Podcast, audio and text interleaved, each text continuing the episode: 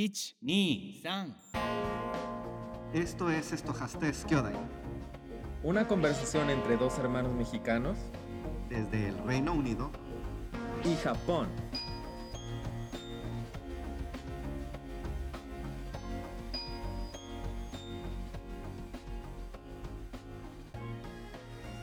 Hola, ¿qué tal? ¿Cómo están? Bienvenidos a Estojastes Kyodai. Eh, bienvenidos a nuestro primer episodio de la temporada número 3. Eh, soy Neto Dom y le doy la bienvenida a mi hermano. Hermano, ¿cómo estás? Hola, muy bien.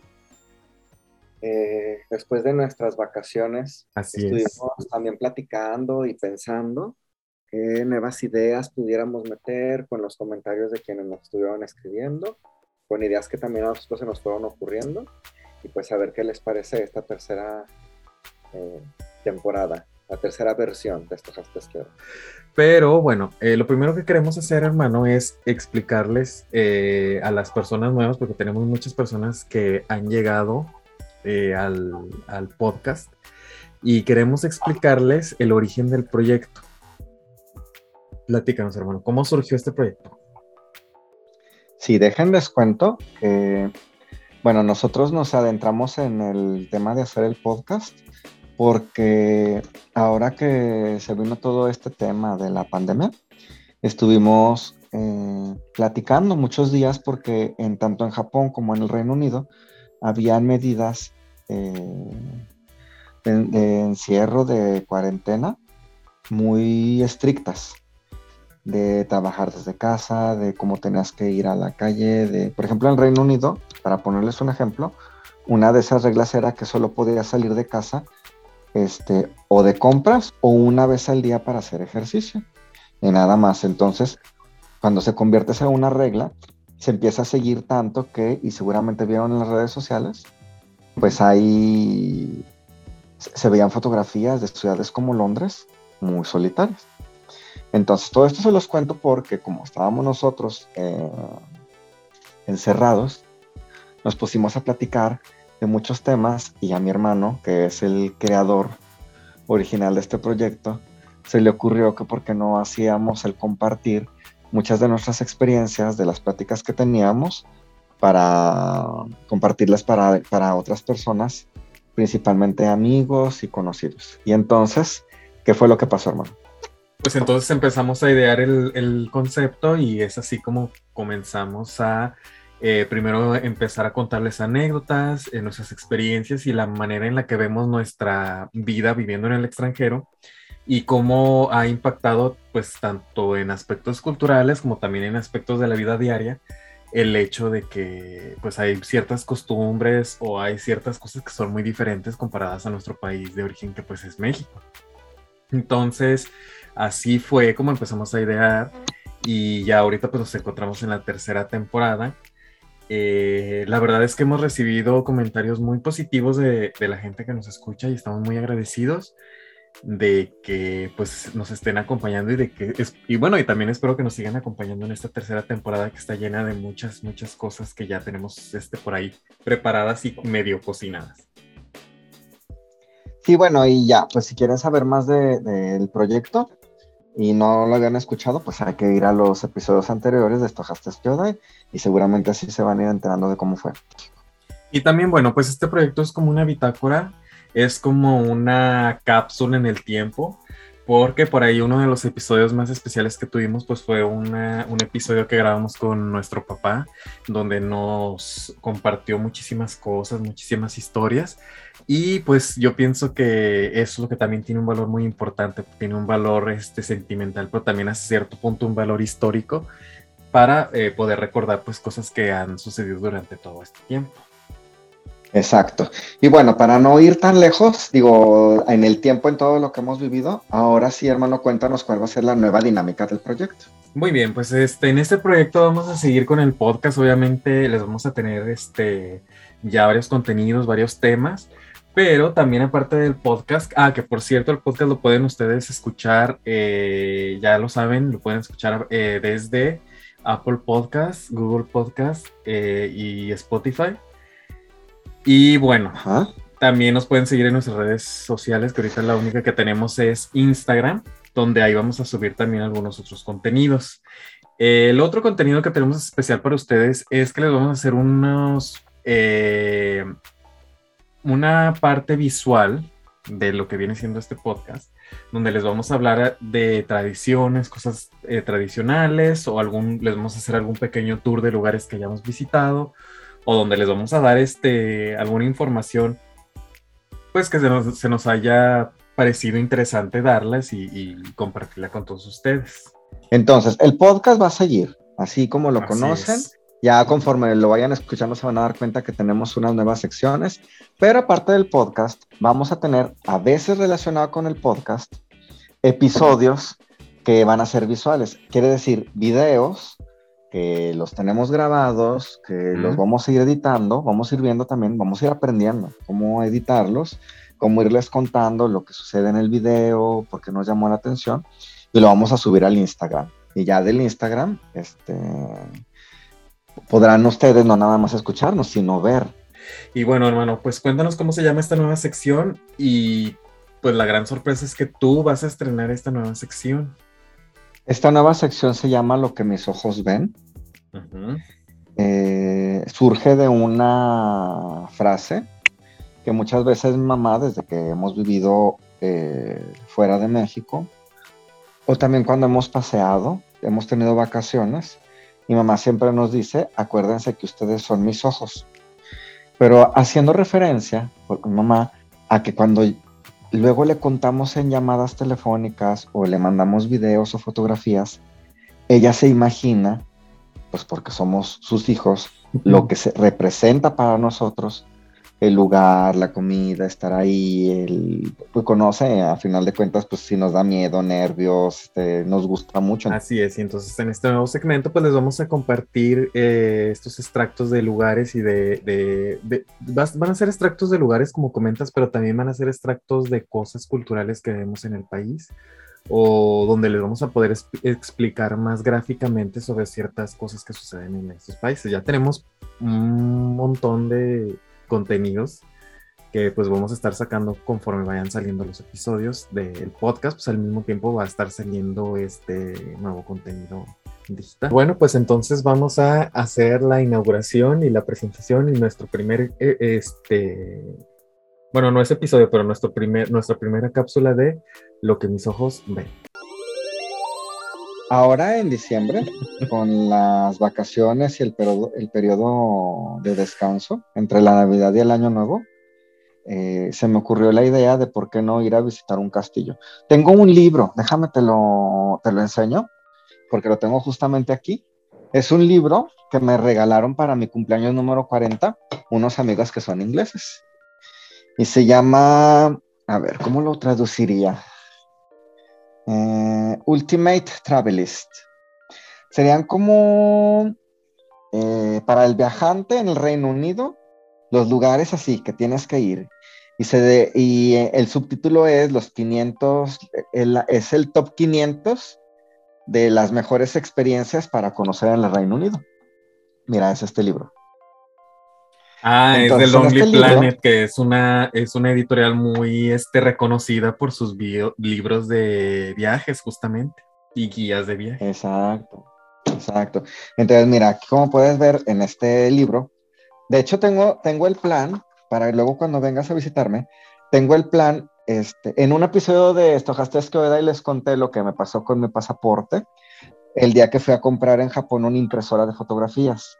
Uh -huh. Entonces, en esta impresora de fotografías, este, tengo la, la, idea de ir imprimiendo una foto por cada uno de los lugares que sí he visitado de esta guía uh -huh. e irlos poniendo aquí la fotografía. Entonces, en realidad estaba viendo y ya he ido a varios de estos lugares. Mira. Bueno, pues este, la verdad es que sí es una muy buena idea porque creo que es un muy buen referente y pues aprovechando que estás viviendo ahí en el Reino Unido, pues hay que aprovechar de visitar lo más que se pueda. Los 500 lugares, ¿no? Entonces. Pero este... platícanos, porque yo me acuerdo que tú nos habías dicho, eh, de alguna manera, la, una de las razones por las cuales te habían dado el libro era porque tú, por lo general, habías preguntado acerca de de, bueno, que qué es lo verdaderamente tradicional o qué es lo, pues lo del el origen del país, ¿no? Tal cual. Sí, es que yo como que me quedé con la... Sí, es que yo me quedé con la duda. En Londres, obviamente Londres pues es una ciudad multicultural. no te estoy contando y no me dijiste nada. Sí, que Londres es una es un lugar muy multicultural y luego. Eh, como son tantas eh, nacionalidades las que nos terminamos mezclando en Londres, yo siento que en parte no terminas de conocer bien qué es el Reino Unido o qué es la cultura inglesa, porque está, a final de cuentas eh, envuelta entre todas las demás culturas que están aquí. Así es, es que es muy importante siempre conocer lo más que se pueda del país donde estás viviendo. Inclusive, este, pues aprovechar que en algunas eh, situaciones tiene uno el tiempo, vacaciones y así, pues para poder visitar esos lugares. Entonces, mira, aquí en la página 106 de este libro viene precisamente el castillo de Leeds que luego ya los que se animen a ver el video de Instagram, pues van a ver que está muy bonito, ¿no? Este, entonces, para no hacerles el cuento este, largo, ¿qué fue lo que yo vi? El castillo de Leeds es un castillo muy bonito porque se encuentra en el centro de una isla, este, de un lago. Entonces, ahí en el centro de la isla del lago, hermano, lo que pasa es que el castillo se refleja, entonces puedes ir viendo el castillo y su reflejo en el lago como en el mito de Narciso, ¿no? Sería entonces el reflejo narcisístico del, castillo en el lago y se ve muy bonito. Entonces el castillo nada más tiene un solo ingreso, que es el puentecito que cruza ese lago, como en las películas, ¿no? Que es la única manera de poder entrar. Eh, por la temporada que yo fui, no había tantos cisnes, pero supondría que normalmente hay cisnes ahí. En el lago. En el lago. Y, entonces, pues también eso va engalanando la vista del castillo. Entonces, aparte del castillo, nos comentabas que también hay otras dos atracciones más que son, pues, como que los, el highlight de esos lugares.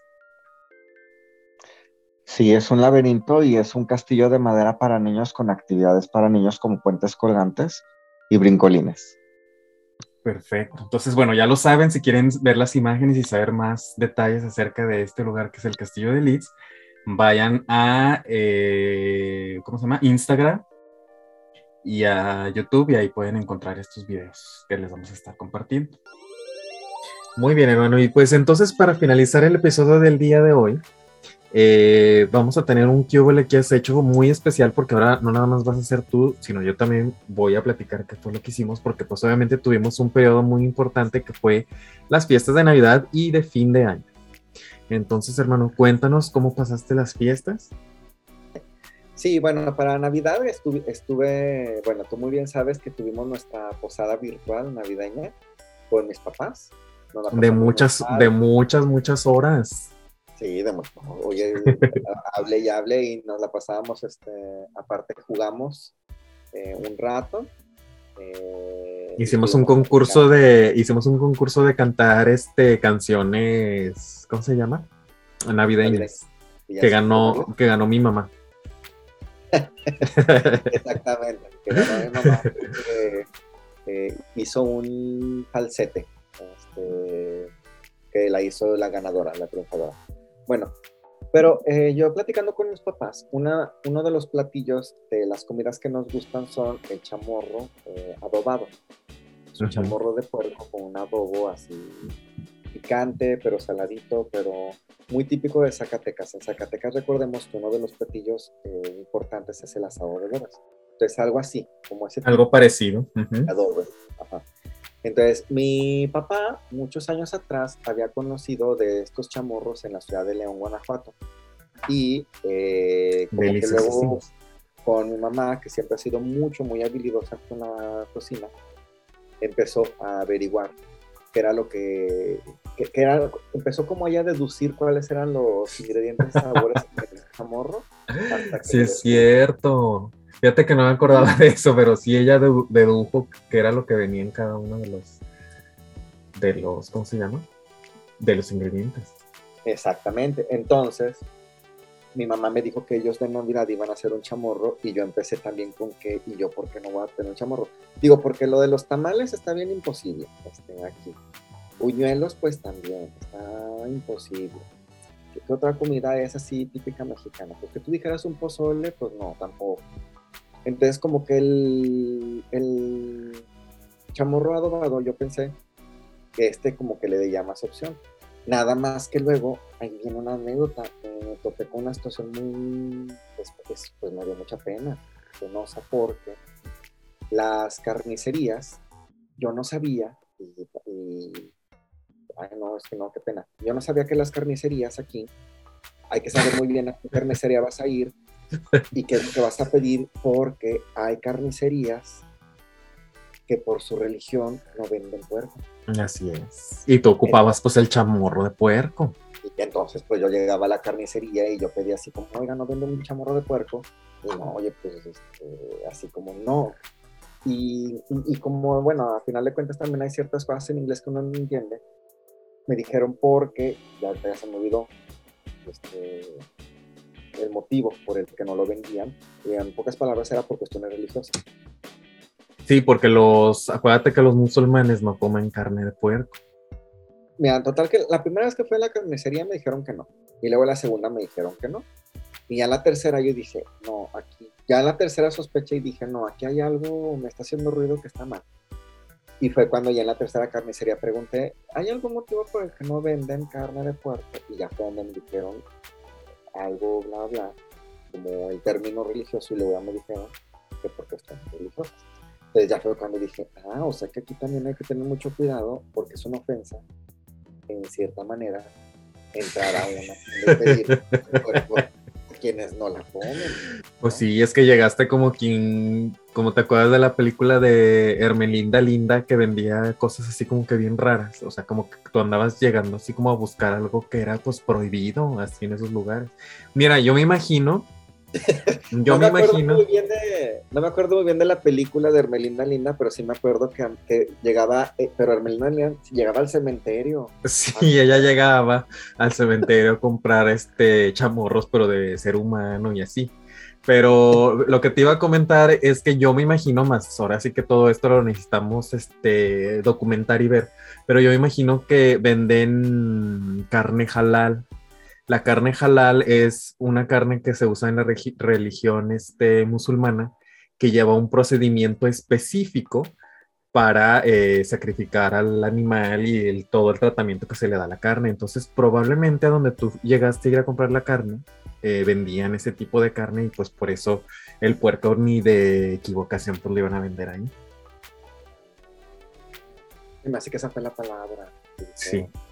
Como de jalar, algo así. Ujú. Jalakiri. No Sí. Pero algo así.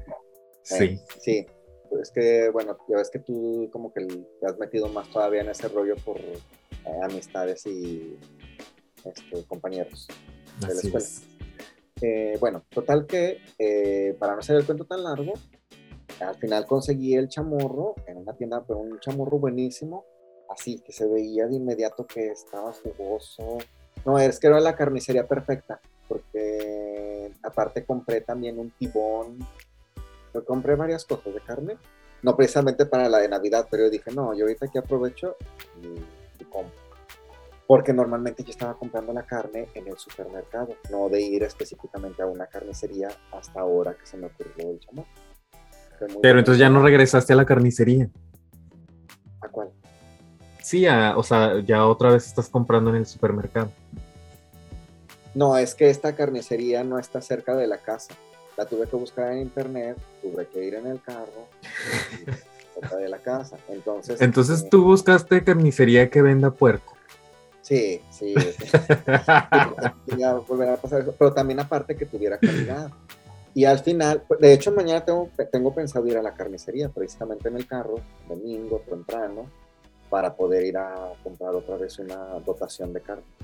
Mm. Este, bueno, de hecho, pues, no, no como uno mucho carne, ¿verdad? Pero bueno, total que hiciste los chamorros para Navidad. Sí, y eso fue lo que comí en Navidad, chamorro. Eh, ah, y también uno de mis, uno de los platillos que más extraño de México que hacía mi mamá eran los chiles rellenos. Mm. Chile poblano, este, relleno de queso o a veces con picadillo, pero normalmente nos gustaban de queso y luego ya capeados. Y también fui y conseguí un chile poblano y eso fue lo que también preparé y estuvo más que bien. Entonces me la pasé más que a gusto y en Año Nuevo también eh, me la pasé muy padre. Igual estuve con unos amigos. Nada más que de Año Nuevo lo que se me hizo medio así como sacado de onda es que aquí en el Reino Unido eh, la Navidad es muy importante la festividad y la del Año Nuevo es más tranquilona. Entonces, pues yo de Año Nuevo estaba esperando así como, como más fiesta, como más este brindis, eh, todo. Y no, pues nada. Y, y también así como lo que me falta me aclarar, porque siempre es cuando ya haces fiestas con personas que son de distintos países, es aclarar como que cuál es tu tradición. Y a mí se me olvidó aclarar una tradición muy importante, la, la tradición de las uvas. Entonces no había uvas.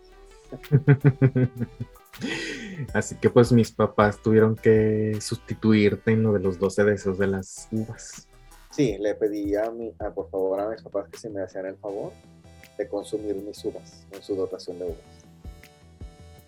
Muy bien, pues muy muy completos tus festejos de, de Navidad y fin de año. Así, así tú, ¿qué fue lo que hiciste? ¿A dónde fuiste? Pues fíjate que yo para Navidad también, bueno, yo en Navidad no hice gran cosa, eh, pero sí hice algo. Eh, yo realmente pues no preparé cena porque no hubo chance, ¿verdad? Entonces eh, yo sí pedí pues ahora sí que pizza y así. Y me reuní con eh, mis amigos que viven en la ciudad de Tokio, con Jonathan. Y hicimos una llamada online y estuvimos platicando y luego pues también ya este, nos pusimos a jugar porque ya, ya ves que por medio del Nintendo Switch pues puedes jugar en línea. Y ya pues jugamos en línea, jugamos este Mario Party y así estuvo bastante bien, bastante tranquilo, pero pues la verdad estuve muy, muy, muy a gusto. Y pues eso fue para Navidad. Y para fin de año, eh, unos amigos nos invitaron a su casa a pasar fin de año y este, me dieron la comisión de que yo preparara tacos. Pero entonces como haz de cuenta que yo ya ves que tengo mucho tiempo que no he podido ir a México, pues por obvias razones, eh, pues no tengo ningún ingrediente, ningún, así ni un solo ingrediente. Entonces cuando me dijeron lo de los tacos, yo dije, híjole, ¿cómo le voy a hacer? Porque pues aquí en Japón, a diferencia del Reino Unido, es más difícil conseguir los ingredientes. Entonces estuve buscando los ingredientes y me encontré una tienda online que venden productos mexicanos. Fíjate que hasta venden queso Oaxaca. Este, venden queso Oaxaca y venden así como que cosas un poquito prehechas. Y dije, ay, pues le voy a, los, voy a pedir ahí a esa tienda porque vendían este, la harina para hacer este, tortillas y también vendían este, para hacer salsas así. Total que ya pedí en la tienda, fíjate que sí me llegaron, afortunadamente las cosas me llegaron al día siguiente eh, y pues ya pude preparar así más o menos tacos este, sencillos, no crees que fueron así muy complicados, muy así, pero pues la verdad es que sí, yo siento que sí quedaron bien y la verdad sí le gustó a mis amigos este, los tacos que preparamos. Ya, pues aquí en Japón, fíjate que bueno, de eso, de eso vamos a hablar, de hecho, les voy a dar un adelantado, eh, voy a hablar acerca de un poco, un poco, de las tradiciones que se hacen en, en, Año Nuevo en Japón, pero en Japón es muy tradicional que eh, justamente después de que has recibido el Año Nuevo, vayas al templo, vas a hacer como quien dice la, la primera visita al templo. Entonces, como nuestros amigos viven cerca de un templo, eh, pues la verdad es que decidimos, este, pues ahora sí que abrigarnos, ponernos las mil capas de ropa y salirnos a la primera visita del templo. Oye, como te acuerdas cuando, ya ves que tú una vez pasaste fin de año acá en, en Japón, ¿verdad? Bueno, que viniste para sí. fin de año y...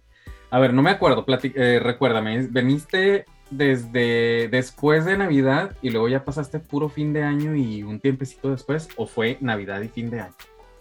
No, yo me acuerdo que salí de México un, creo que fue como un 11, 12 de diciembre, porque me acuerdo que venía el Día de la Virgen de Guadalupe este, que en, en Zacatecas, en México es el 12 de diciembre, y ya llegué luego a Japón y estuve Navidad y Año Nuevo, y luego ya me regresé como tipo un 5, un 4 o 5 de enero, entonces estuve las dos fechas. Bueno, pues fíjense que cuando mi hermano vino a en esas fechas, realmente lo que hicimos, o sea, realmente no hicimos así, este, reuniones, ni fiesta, ni nada, lo que hicimos fue viajar. Y justamente para fin de año nos tocó viajar a Hiroshima, íbamos con otras dos amigas y fuimos a Hiroshima.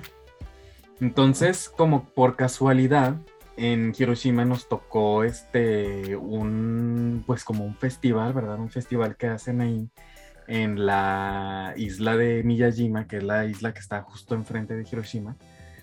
Y estábamos ahí, o sea, realmente no, pues sin pensar, ¿verdad? O sea, realmente nosotros que íbamos pues a turistear, pero sin pensar nos tocó el, el, el- ese festival, pero pues que fue lo que más te impactó, hermano, ¿te acuerdas mucho de ese festival?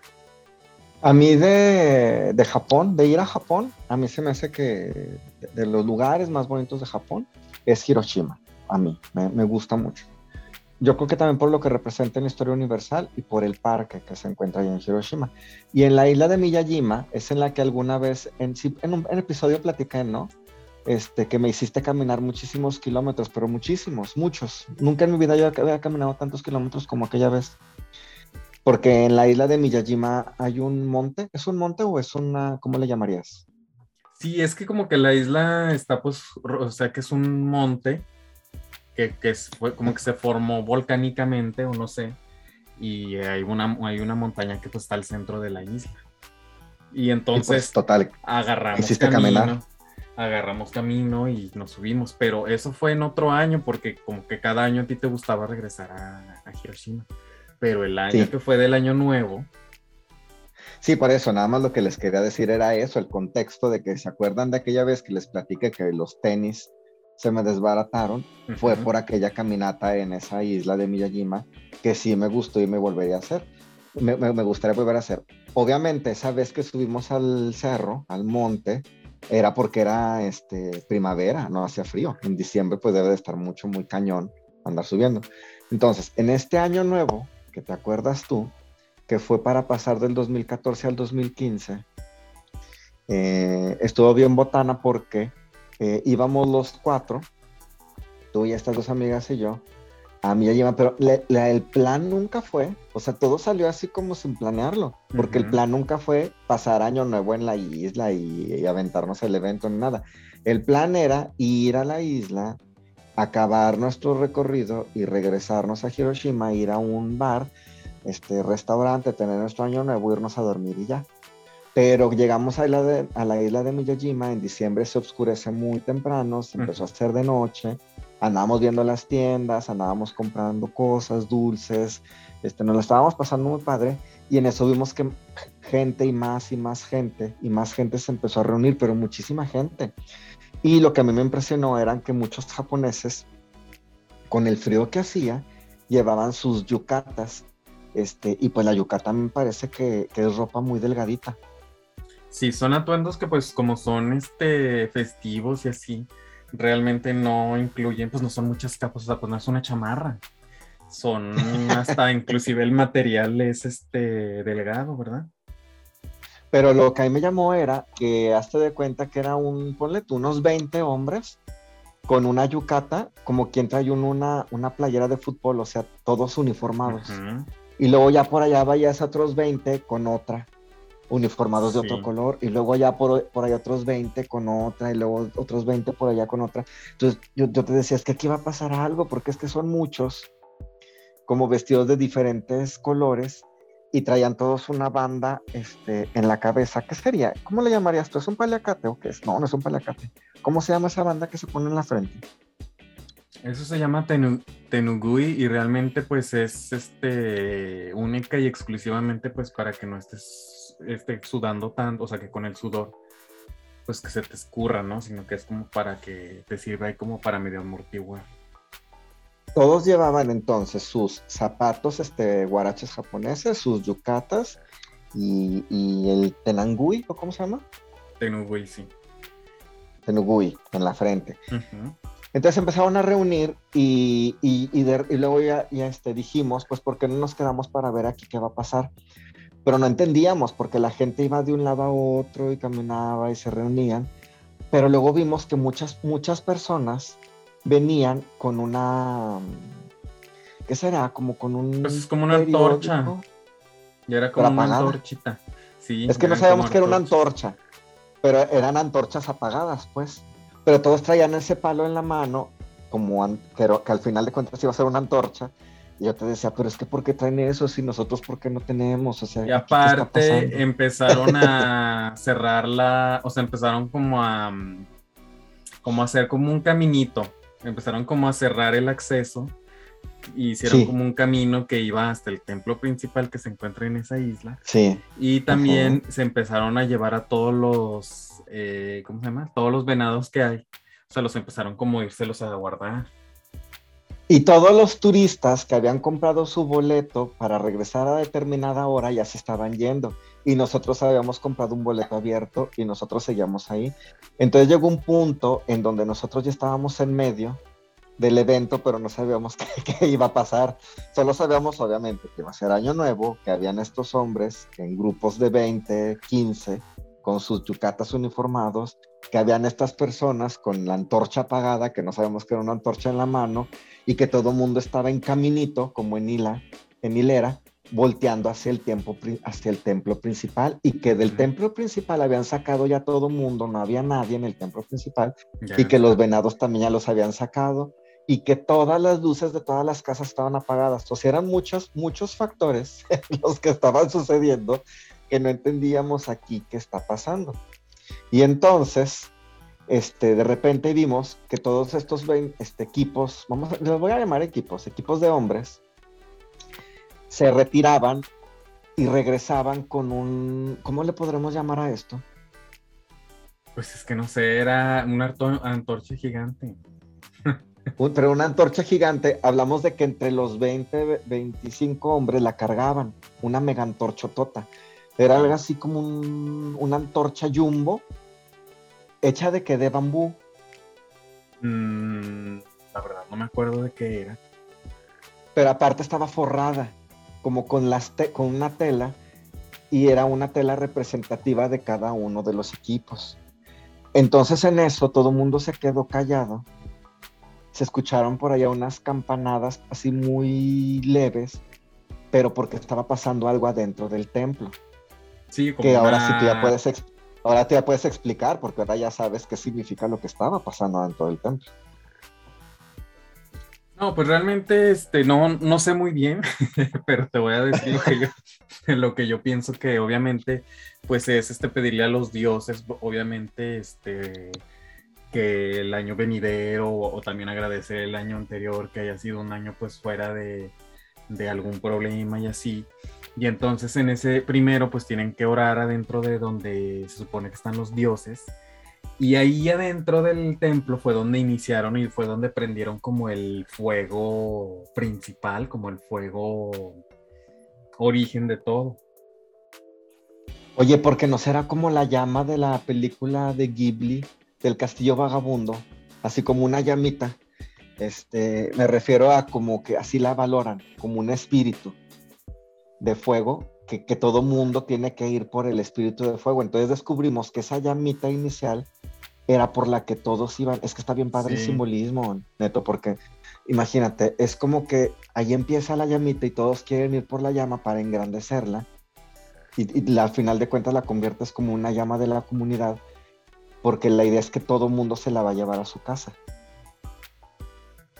Pues sí, es que todo mundo se va, la va a llevar porque, mira, aquí estoy leyendo en el internet, ya estoy buscando, y sí dice que el fuego, pues es un fuego sagrado que se lleva a, la, a, a cada una de sus de las casas. Ah, es que muy bien. Aquí falta agregarles un aspecto cultural muy importante. En las casas japonesas tienen siempre como un pequeño nicho que es donde tienen a, a un dios y ese siempre lo tienen en alguna parte de la casa, en la parte alta. Mm. Entonces, el chiste es que tú eh, llevas el fuego sagrado que viene directamente del templo y lo llevas a tu casa para ofrecerlo pues al altar que tú tengas ahí pues como para protección de, de una, una protección de fuego de lo que va a ser el siguiente año. Entonces ya pues te lo llevas y todo. Ajá. Y este. Y ya pues lo ofreces y obviamente pues lo tienes que apagar, ¿no? O sea, no, no lo dejas prendido ni nada, pero ya pues llega la vida. ahí al, al tu altar que tengas en tu casa. Pero bueno, aquí, aquí lo que les quiero yo contar es y cómo es que agarras el fuego, ¿no? Sí, porque todo el mundo lleva la antorcha apagada, tú ves aquellas, las antorchas jumbo y el fuego apenas va a salir del templo. Entonces ahí fue donde empezó el misterio y que luego se convirtió como en algo. Es que es una... Bueno, desde la psicología existe algo que se llama la psicología de las masas, que es cuando una masa, grupo de personas se empiezan a contagiar de algo, un evento, un cántico, un algo, y cuando menos piensas cómo te contagias del, del evento social que está pasando ahí, se empieza a producir como un, este, un producto social. Entonces nosotros no sabíamos a lo que nos íbamos, en lo que nos estábamos involucrando y en lo que íbamos a terminar siendo parte, y nosotros no teníamos antorcha en la, en la mano. Entonces estas antorchas jumbo fue porque cada uno de estos hombres, este, grupos de hombres, cargaban la antorcha y la llevaron al templo y agarraron de ahí el fuego sagrado. Entonces la, yum- la jumbo antorcha ya tenía el fuego en la punta. Y así cada una de las jumbo antorchas. ¿ok? Ujú. Entonces, vamos a pensar, cada equipo de hombre con sus jumbo antorchas fueron por el fuego al templo. Entonces, ¿se acuerdan que les dije que todos estábamos en hilera, como en un camino y no sabíamos por qué estábamos en hilera y todo el mundo con su antorcha? Entonces, estos 20 hombres agarran la antorcha y la, la llevan acostada. Entonces, como la llevan acostada, este, al templo la llevaron acostada para poder agarrar el fuego, llegó un momento en donde la levantan, entonces la antorcha está parada. entonces, cuando la antorcha está parada, los 20 hombres, obviamente ya no la pueden cargar los 20, ya nada más la cargan los que vayan hasta más abajo con la antorcha, es como, como llevar un cigarrote este, parado. Y las personas empiezan a correr, pero cantando algo. Que ahí sí yo no me voy a acordar que iban cantando, pues ni siquiera entiendo el idioma. Pero iban cantando algo y entonces van cantando y la gente se empieza a, a contagiar como del canto. Son como cantos y gritos. Este, iban este, gritando. Y, y por todo el camino, donde, estamos, donde estábamos todos en línea, van cantando y gritando. Y cuando llegan al extremo final del templo, los 20 hombres echan como un grito final y dejaban caer la antorcha gigante. ¡Pum! Pero cuando la dejan caer, la cachaban los 20 para que no cayera en el piso. O sea, la, la cachaban como entre los 20 en los brazos. Y en ese momento, justo ahí cuando cae, la gente se acercaba así como, este es mi momento para agarrar el fuego. Y te se acercaban con su antorcha y la agarraban. Y ya si la agarraban era como celebrar, como, eh, ya tengo yo mi lumbre, ya tengo mi fuego. Y ya se podían retirar a su casa. Pero hablamos de que la dejaban caer, era dejarla caer en segundos.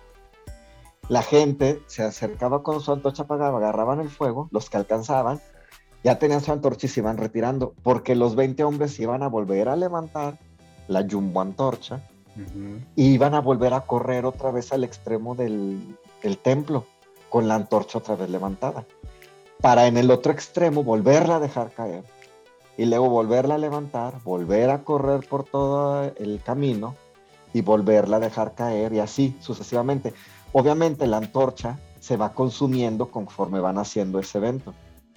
Y conforme entonces se va consumiendo, la gente más se va desesperando porque no han agarrado el fuego. Porque el fuego lo tienen que agarrar en esos minisegundos que lo dejan caer. Entonces, el- en el contagio de la masa se va convirtiendo como en un evento donde la gente cada vez más eh, está entre la felicidad de los que ya agarraron el fuego, entre los que va- siguen ahí, siguen cantando, Ajá. entre los hombres que se van cansando porque eh, van cargando la antorcha y la van dejando caer. Este, ah, y por eso entonces traían esta cosa para el sudor, porque se vuelve una actividad muy pesada. A pesar de y la que ropa esté haciendo tal- mucho frío.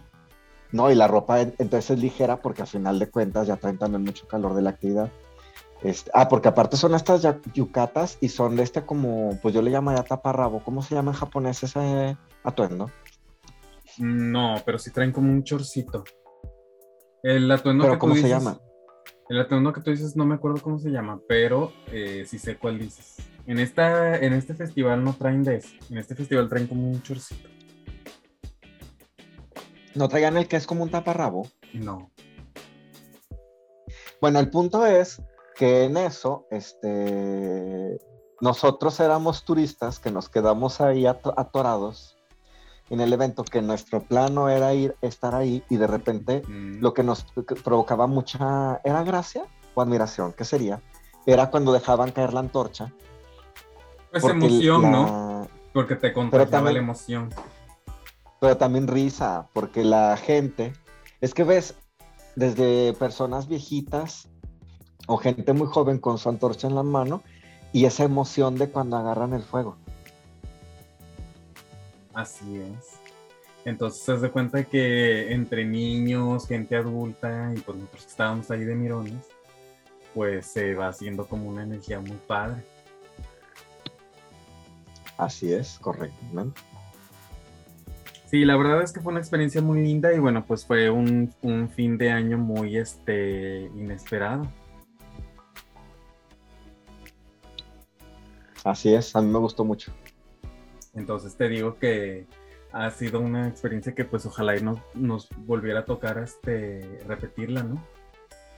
Ya lo saben, eh, si les toca, bueno, ya cuando estén abiertas las fronteras, porque ese es otro tema que tendríamos que desmenuzar en otro episodio, ¿verdad? Porque ahorita pues Japón está cerrado.